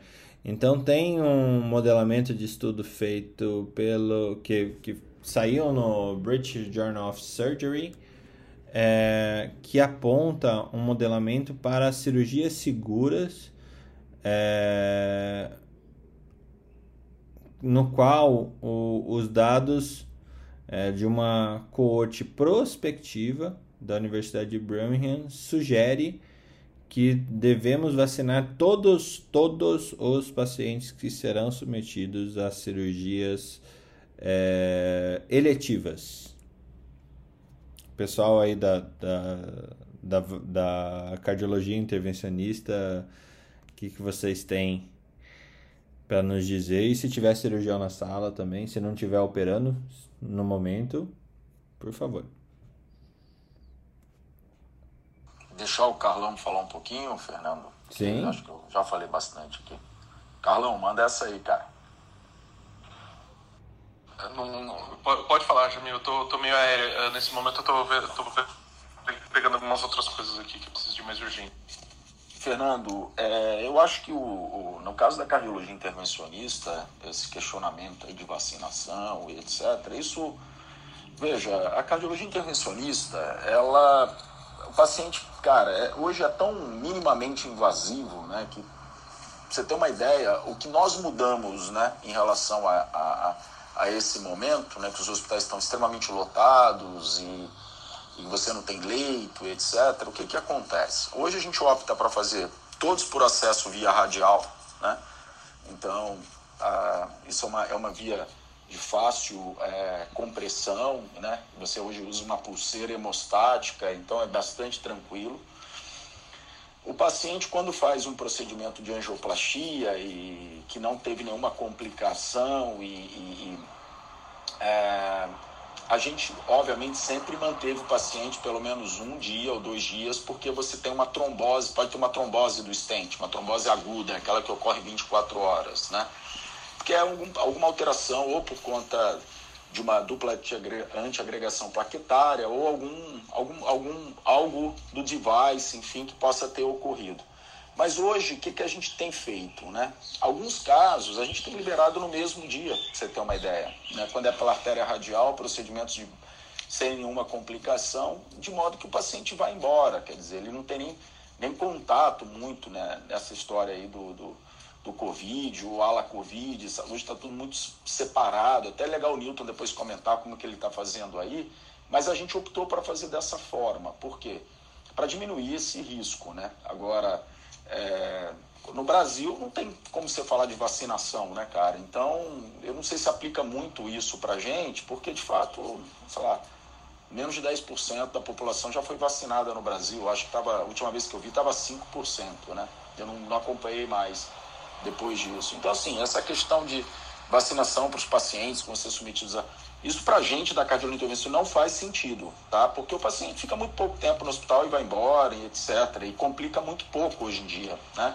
Que é o maior benefício, ao meu ver, em comparação com cirurgia aberta, com ponte de safena e mamário, onde o paciente fica, sei lá, de cinco dias em média em terapia intensiva e, e pô, é um paciente obviamente debilitado, porque já é um paciente mais grave, né? Tanto que ele foi indicado revascularização, um paciente diabético. Aí nesses casos, eu acho que faz sentido sim você ter que fazer a, a, a é, uma vacinação para poder reduzir riscos eventuais. Né? Eu, eu conheço inúmeros casos de pacientes que foram para grandes hospitais aqui em, em São Paulo e, e, pegaram Covid, por exemplo. Né? Eu não sei se essa é a sua linha de raciocínio que você queria trazer, mas é, eu acho que para cardiologia intervencionista não se aplica esse raciocínio exatamente porque são pacientes que ficam muito pouco tempo em contato com outros pacientes, né? E óbvio, né? Aqueles casos eletivos, né? Que não tinham muito, muito é, que você pode postergar, esses foram embora, esses não estão sendo feitos mais, porque ah, não é nem porque eles não precisam, mas é porque de fato os hospitais estão superlotados e consequentemente você não tem leito para alocar tais pacientes, né? Seja hoje qualquer leito do hospital, eu acho que o maior, o, o, maior ativo de um hospital hoje são leitos vazios, né? Isso aí hoje está sendo disputado a tapa e É. obviamente profissionais de saúde também. Mas assim, estou falando do ponto de vista da cardiologia intervencionista, né? Eu não posso falar do ponto de vista de outros tipos de cirurgia que eu não, não acompanho. É um outro setor de hospital, mas pelo Eu que eu acho- tenho visto, Eu acho tá que o tudo cancelado. raciocínio, eu acho que o raciocínio aqui. Eu posso só. com- Desculpa, Fernando, posso só com- é, complementar o que o Jamil falou assim, no seguinte sentido. O que ele falou está totalmente correto, eu estou totalmente de acordo. O- Qual é o problema que eu vejo hoje? A mortalidade de infecção Covid pós-cirurgia, isso de todos os tipos, é altíssima, tá? Então a gente, os trabalhos mostram de 50% para cima. Só para vocês terem ideia, da neurocirurgia tem até 80% de mortalidade se o paciente fez uma neurocirurgia e pegou Covid durante a internação. 80%. Então é o seguinte, é racional suspender essas cirurgias eletivas agora. O que, que me preocupa? As cirurgias cardiovasculares, cardíacas, elas foram colocadas num rol de cirurgias urgentes, independente do tipo. Ficou uma coisa meio genérica. É até uma coisa que eu estou discutindo aqui na é, Unimed. Por quê? Por exemplo, uma revasc, tem paciente que está estável, você pode esperar alguns meses, um, dois meses, não tem problema nenhum. O paciente está estável, está medicado e tal. E é muito mais arriscado esse paciente internar para fazer uma cirurgia cardíaca e pegar Covid do que ele esperar para fazer a cirurgia em melhores, melhores condições. O problema é que na maioria dos decretos, inclusive na nossa diretriz que a gente soltou aqui, a, a, a cirurgia cardíaca foi colocada no mesmo rol das oncológicas, ou seja, não parar de fazer. É, no nosso hospital, a gente, no ano passado, depois que a pandemia deu uma trégua, a gente dividiu ele em Covid e não Covid. A gente fez até uma certificação chamada Covid Free do IBS para garantir para os pacientes, principalmente cirúrgicos, que aquilo ali estava tranquilo. Agora, como o negócio está no pico, ou chegando, ou indo para o pico, hoje está totalmente Covid. Então a gente suspendeu todas as eletivas, mas estamos fazendo algumas cirurgias na rede credenciada, como as oncológicas e as cardíacas. E aí o meu questionamento aqui, como cardiologista, é que tem algumas cardíacas que é preferível esperar do que fazer nesse momento agora. Só isso. Milton, é, com- perfeito, perfeita colocação. Eu acho que é, quando você olha do ponto de vista genérico, é muito difícil você falar né, que todas as cirurgias cardíacas são cirurgias, sei lá, de urgências, emergências, ou que todos os cateterismos. Quando você olha do ponto de vista genérico, não tem como você fazer essa afirmação. Mas aí, como que nós fizemos, Milton? Isso é até legal trocar essa experiência, porque eu- é algo realmente tudo muito novo para todo mundo. Né? Não estou dizendo que tem certo ou errado, até porque muitas vezes a gente não sabe. A gente tem que fazer, né? mesmo sem saber. Isso que eu acho que é muito interessante, esse momento Covid que a gente está vivendo. Mas, por exemplo, o, o- o, ah, hoje a gente estratifica os pacientes é, de acordo com o, o diagnóstico inicial. Então, por exemplo, se é um paciente, obviamente, que tem uma angina instável, se é um paciente que teve um infarto sem supra, ou um infarto com supra, seja ele trombolizado ou não, esses pacientes, eles obviamente têm que fazer, porque eles têm um risco iminente de morte.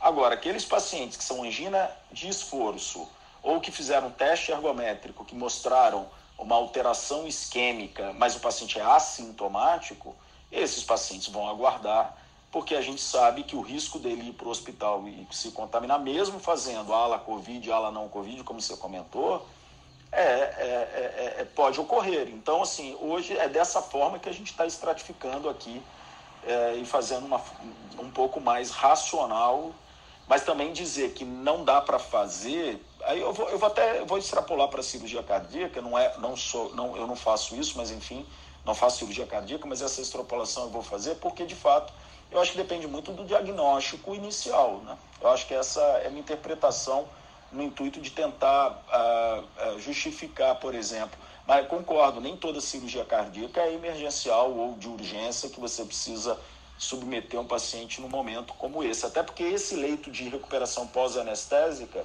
que obrigatoriamente um paciente de cirurgia cardíaca vai, o que não ocorre, por exemplo, na angioplastia, no cateterismo, ele não precisa fazer esse, esse pós-op, é, esse leito vai ser usado para Covid eventualmente, né? Muito bom. É, não, acho que o raciocínio inicial aqui que propuseram, até com, com Global Surge COVID Surge, que é o nome do, do grupo, é, é que realmente, é pensando na, na Covid como doença inflamatória, é, e principalmente sendo uma doença inflamatória endotelial, né, né Jamil? Então, é, a gente, ela é sistêmica, né? Então, o, a proposição, ela é, ela é plausível, né? E, e realmente você Uh, eu até quero esses dados depois, Newton, se você tiver algum paper para a gente poder compartilhar também, sobre esses dados de, de mortalidade pós-operatória, eh, mortalidade nos pacientes que pegam Covid eh, na internação. Eu vi recentemente também o, os lugares que mais temos eh, contaminação por Covid acaba sendo os próprios hospitais né, da população em geral. E aí você vê também é o familiar que fica ainda no ambiente é, que, que possibilita tudo isso para a gente poder. Hélio ah, levantou a mão para entrar na, na discussão da cardio intervencionista barra é, cirurgia cardíaca. Seja bem-vindo mais uma vez. Sentimos tua falta aqui. Opa, tudo bem? Tudo bem. Só um minutinho aqui, deixa eu baixar. E aí, como é que vocês estão? Desculpe aí, não tive oportunidade de entrar esses dias. E aí ficou um pouco mais, mais difícil. Eu estava ouvindo o pessoal falar agora sobre remarcação cirúrgica. E eu estou participando todo dia às 8 horas da manhã Aliás, agora estou participando de duas coisas, estou falando com vocês e tem uma reunião rolando aqui. É, uma reunião do comitê cirúrgico do Oswaldo, né? Então, algumas cirurgias a gente vem adiando, não suspendendo, mas adiando, fazendo uma, uma avaliação um a um, falando com o médico um a um, cirurgias todas, com exceção de oncologia, obviamente. E mesmo na hemodinâmica, a gente optou por fazer pelo menos os procedimentos diagnósticos, porque a gente entende que fazendo diagnóstico, fazendo cateterismo, por exemplo, eu consigo estratificar maior, melhor o risco que aquele paciente é, acaba tendo é, em relação a quanto ele pode esperar. É, concordo aí com o que você estava falando, é uma doença endotelial, é, num dos hospitais que a gente atua, que é o Hospital da Internet, que tem um volume muito grande, a gente tem tido praticamente toda semana um ou dois infartados Covid. É, e muitos deles infartados sem, sem placa aterosclerótica, né, jovens, etc. Eu vou dar até uma aulinha um dia desse sobre, sobre isso que me pediram. Então, é, é complicado a gente suspender, né? Porque você suspende um paciente, por exemplo, que tem uma placa de 90% numa, numa DA e esse cara é, tem um pouco de dor, enfim, já tem um pouco de sintoma, e ele é um cara de risco, porque ele está trabalhando, está tendo contato, etc. E tal. Esse cara, a chance da gente, de ele trombosar essa artéria, enfim, ter uma complicação é grande. Então, é assim que a gente está tá seguindo, mas é um, é um momento muito difícil. É difícil você separar, né? Ah, você faz, você não faz. Por exemplo, os casos de TAV, essas coisas mais complexas, eu faço a gestão de todo o serviço, então, para vascular, neuro, eletrofisiologia, a gente tem que avaliar tudo, né? Quer dizer, ah, o cara está tendo arritmia, dá para esperar, mas sei lá, não sei, de repente o cara faz uma arritmia grave. Então, é, você determinar que aquele cara que já está ansioso, que tem 20 dias esperando às vezes uma autorização e agora ele não pode fazer, é complicado, mas obviamente é o que nós temos que fazer. A gente tem que dar preferência aos leitos, nós estamos com 100% de ocupação em quase tudo.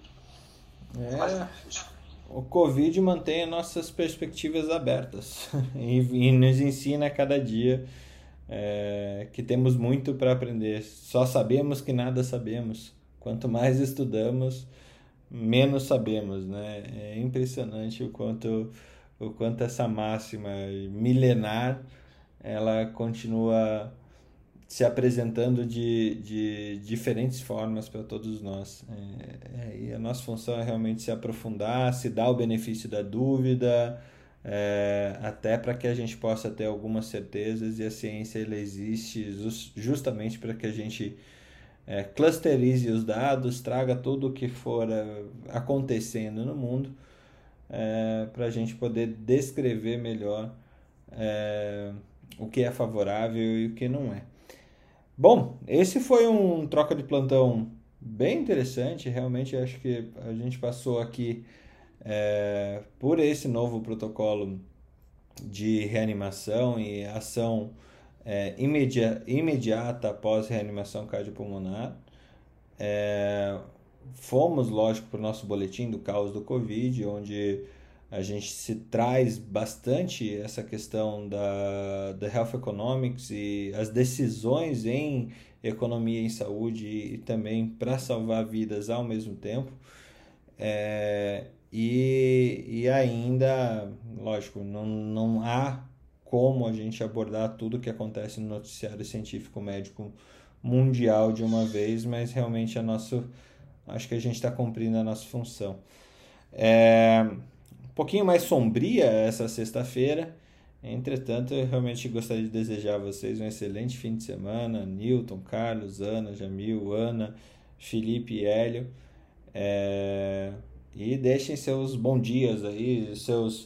Uh, qual, o que, que vocês vão fazer no fim de semana em termos culturais, se for possível falar assim? É, se vão jogar alguma coisa, se vão ver um filme, se vão ver um, ler um livro, pegar um livro novo, quais suas expectativas para poder compartilhar aqui com quem está ouvindo ainda é, esse, esse, essa experiência de vocês. Newton, começa contigo. Obrigado mais uma vez, Fernando, de participar. Eu vou fazer o seguinte hoje. Já já tem uma reunião virtual, depois eu tenho uma reunião com a é, startup que eu sou sócio. Mas depois disso eu não tenho nada, mas vou abrir mais 20 leitos de UTI Covid daqui para segunda-feira. Do ponto de vista cultural, é, eu estou lendo um livro, cara, que eu estou gostando muito, que é o livro sobre a história da Ambev, chama de Um Gole Só, né? Sei quem já leu aí, mas tá, tá sensacional. E, ao mesmo tempo, estou lendo o livro do Abílio Diniz, que é da história dele, que eu não tinha lido, lido ainda, então estou fazendo essa dobradinha aí, que eu espero ler um pouco aí durante esse fim de semana. Um abraço a todos. Bom... Carlão, seu bom dia. Bom, como sempre, bom dia a todos e continuem a nadar. Nenhum jogo, nenhum asteroide, nenhum lançamento da, da SpaceX? uh, uh, nesse final de semana, assim, hoje tem o segundo capítulo do Soldado Invernal e o Falcão. Diferente. E eu tenho que resolver muitos problemas da minha startup, assim como o Newton, e, e também eu estou fazendo aula de álgebra linear e, e economia é, e matemática da economia pelo IMPA. Sempre muito bom ver os seus devaneios matemáticos. Ana, bom dia. Tem, tem meditação hoje, nove da noite, de novo ou não? Tem, de segunda a sexta tem meditação. É, 8h55 a gente abre a sala e tira umas dúvidas, umas nove a gente começa. Então tem sim, quem quiser pode seguir, a gente vai meditar. Além disso, eu estou com o pessoal, vou passar o final de semana estudando com as crianças e eu tenho dois cursos online que eu tenho que botar em dia as aulas, dois cursos de medicina que eu tenho que avançar nesse final de semana. Então é isso que eu vou passar. Minha parte cultural vai ser estudo também. ah, tem uma notícia em boa para todo mundo ficar feliz hoje. Para quem ainda não viu, o Butantan está pedindo autorização para a Anvisa para testar uma nova vacina que eles criaram. Ah, chegou atrasadinha, foi a primeira que eu dei hoje. Ai, eu não vi! Jamil! Veneninho, veneninho. Fala, Fê. Cara, como é que vai ser esse teu fim de semana? O que, que você programou? O que, que você indica pro pessoal? Rapaz, primeira coisa é ficar em casa, né? Eu queria indicar muita coisa, mas não posso, então temos que ficar em casa e, e enfim, Fernando, é, como diz o, o, Carlão, continuar nadando, né? Nesse, nessa situação toda. Eu vou, de fato, Fernando, eu tenho pelo menos uns 50 e-mails que eu preciso responder. É, e tá uma loucura realmente. É, eu nunca imaginei que a gente fosse trabalhar tanto, cara. Então, cada vez aumenta mais esse tipo de, de, de, de trabalho, né? Seja físico, seja emocional, né? Eu acho que o emocional, para mim, cansa mais do que o físico. Ainda, né? Pode ser que a hora que a gente vai ficando um pouco mais velho, o físico vai, vai ficando mais do que o emocional, porque você vai também deixando coisas também, né? Você faz um, um trade-off em algum momento. Mas, cara, é, é isso aí. Eu acho que eu vou realmente não ter muita coisa para indicar, não. E é isso. Vamos que vamos, cara. Abraço, valeu. Obrigado, Fernando. Tchau, tchau. Ana, é... qual é o seu sua programação irlandesa aí? O que, que você indica é, culturalmente? Tem tem stand-up pra gente assistir nesse fim de semana? Cara, tava sol até agora, agora começou a chover granizo. Bem-vindo a Dublin.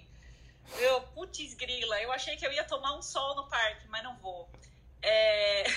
uh, de stand-up, cara, que é, se, vocês quiserem assistir um stand-up é, bem, cara, engraçado no Netflix, é o Michael McIntyre, que é bem, meu, é bem light, dá pra assistir com a mãe, com as crianças, piadinha bem tranquila. Eu assisti ontem, achei bem legal. Eu sou estudante full time, então esse final de semana eu vou tentar não estudar, né? E eu comprei um livro que é um autor que eu sempre indico, já indiquei pro Fernando já, ele chama Adam Kay. K-A-Y. Ele é inglês, ele foi ginecologista na NHS e hoje ele é comediante, tempo integral, escritor. E ele escreveu um livro, na verdade, ele fez uma compilação de 100 histórias do NHS de pessoas famosas, porque o sistema de saúde, como vocês sabem, na Inglaterra é único e é o orgulho deles, né? Então, 100 histórias de pessoas famosas que passaram pelo NHS e como foi a experiência dela. Eu comprei o livro essa semana e quero ver se eu sento esse final de semana para começar a ler, né? Então, uma indicação. O Adam Kay tem outros livros, tem, ele tem um livro infantil de anatomia que é muito legal. Então, se vocês quiserem comprar, tem na Amazon. Tá bom? E é isso. Bom final de semana para todo mundo, gente. Bom fim de semana, Ana. Felipe, seu bom dia. Tá trabalhando, tá trabalhando a rodo aí em Pernambuco, né? Como, o que, que você indica para essa abstração possível, quem sabe? Eu não, eu não tenho startup feito Carlos que fica ganhando dinheiro dormindo, né? Eu tenho que trabalhar. Eu ganho meu pão aqui é, ralando. Então, seis e meia da manhã eu já estou atrasado. E tá mal, tá, tá difícil. O sistema vem colapsando todo dia. É, eu vou dar uma dica para o Carlos. Tem um livro chamado Desafio aos Deuses. É a história do risco e, e contando como os matemáticos do início dos tempos até os atuais, eles contam de da lei dos grandes números de Laplace até John Nash. Vale muito a pena, né? O mercado de opções criado por John Nash o livro é agradável de ler, não é feito aqueles livros malucos que ninguém entende nada, não. Vale muito a pena. É Peter Bernstein, nome do autor, e o livro é Desafio aos Deuses. É... Tá... Eu, eu espero ter um tempo de poder fazer o que eu mais gosto, que é ler. E eu tenho que terminar a minha coleção do Dale Carnegie de fazer amigos, porque até agora deu tudo errado, eu só estou fazendo inimigo. como, como fazer inimigos e, e, provocar o ódio, né? Eu, vou, eu acho que eu vou fazer esse livro. Eu tô achando que eu tô conseguindo é, seguir uma outra vertente. Hélio. É... Essa foi boa, hein? É, fazer inimigo não é tão difícil, não, viu? Eu acho que nem precisa. Olha, eu posso ensinar umas técnicas assim, bem, bem interessantes. Só uma página com 10 pontinhos lá, 8 pontinhos, por aí você já, já consegue fazer inimigo pra caramba. Uma delas é você se candidatar a ministro da Saúde. Você já se faz inimigo pra caramba. Bom, eu vou. Eu vou. Tenho que preparar algumas aulas aí que, que me, me convidaram aí para fazer. A gente acaba se metendo nessas encrencas.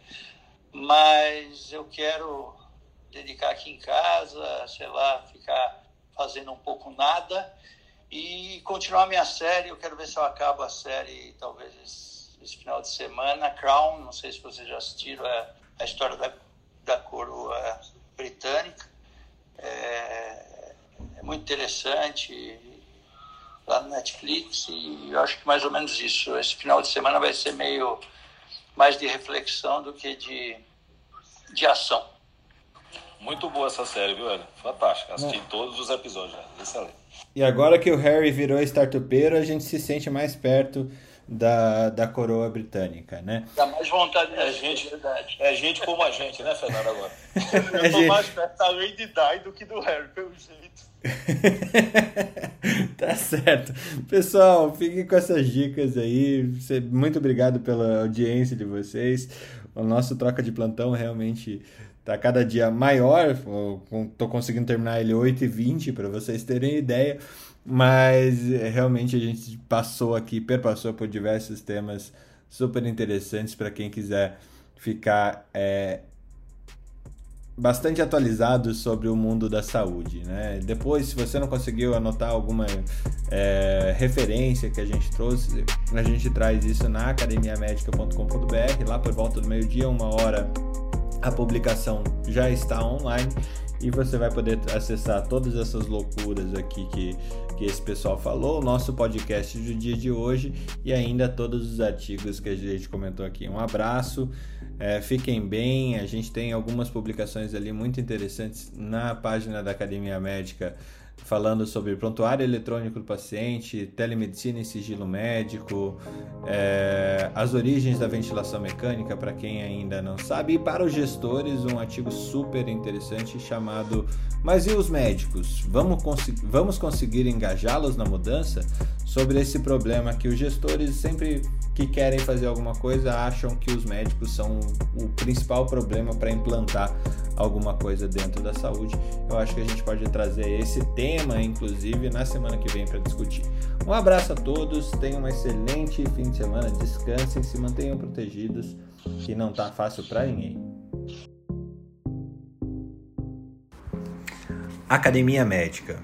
Bem-vindo à revolução do conhecimento em saúde.